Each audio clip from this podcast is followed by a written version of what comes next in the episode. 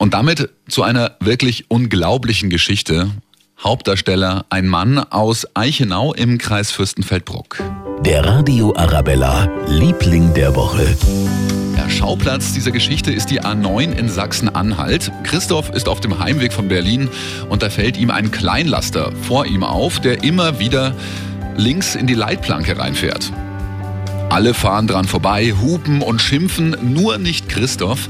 Christoph bremst, sieht, dass der Fahrer in dem Kleinlaster bewusstlos ist, fährt vor ihn hin, lässt ihn auffahren ganz kontrolliert und bremst ihn vorsichtig bis zum Stehen runter.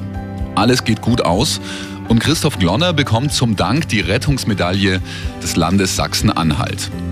Aber als Held will Christoph nicht gesehen werden. Das hat er uns im Arabella-Interview verraten. Na, ich bin so erzogen, einfach Menschen zu helfen, wenn irgendwas ist. Das war für mich was Selbstverständliches. Also für mich ist das jetzt keine Heldentat. Vielleicht sehen das andere als Helden an, weil sie selber sagen, hätte ich mich nie traut. Wahnsinn, was man da hm, in der Hose haben muss, sowas zu machen. Aber ich empfinde mich jetzt nicht als Held, weil ich das gemacht habe. Für mich war es eine Selbstverständlichkeit. Ist es aber nicht. Christoph Glonner aus Eichenau im Kreis Fürstenfeldbruck. Ja, einfach ein Mensch mit Schneid, würde ich sagen. Hut ab.